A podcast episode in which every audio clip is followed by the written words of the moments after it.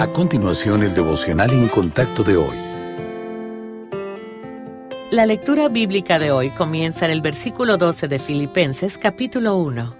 Quiero que sepáis, hermanos, que las cosas que me han sucedido han redundado más bien para el progreso del Evangelio, de tal manera que mis prisiones se han hecho patentes en Cristo en todo el pretorio y a todos los demás. Y la mayoría de los hermanos, cobrando ánimo en el Señor con mis prisiones, se atreven mucho más a hablar la palabra sin temor. Algunos, a la verdad, predican a Cristo por envidia y contienda, pero otros de buena voluntad. Los unos anuncian a Cristo por contención, no sinceramente, pensando añadir aflicción a mis prisiones, pero los otros por amor, sabiendo que estoy puesto para la defensa del Evangelio. ¿Qué pues? Que no obstante, de todas maneras, o por pretexto o por verdad, Cristo es anunciado y en esto me gozo.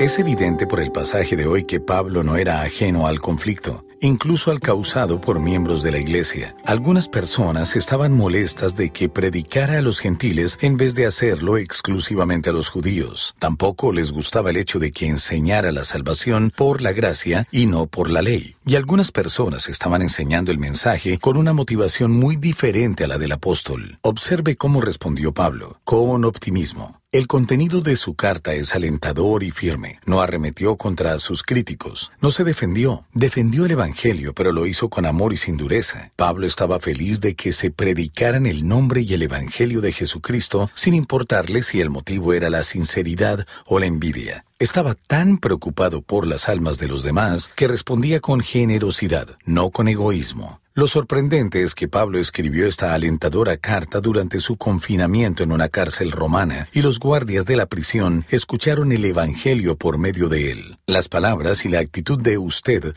también pueden reflejar a Cristo a los no creyentes que encuentre. Que Dios le ayude a mantenerse tras la meta como lo hizo Pablo, incluso cuando su situación pueda implicar controversia y crítica.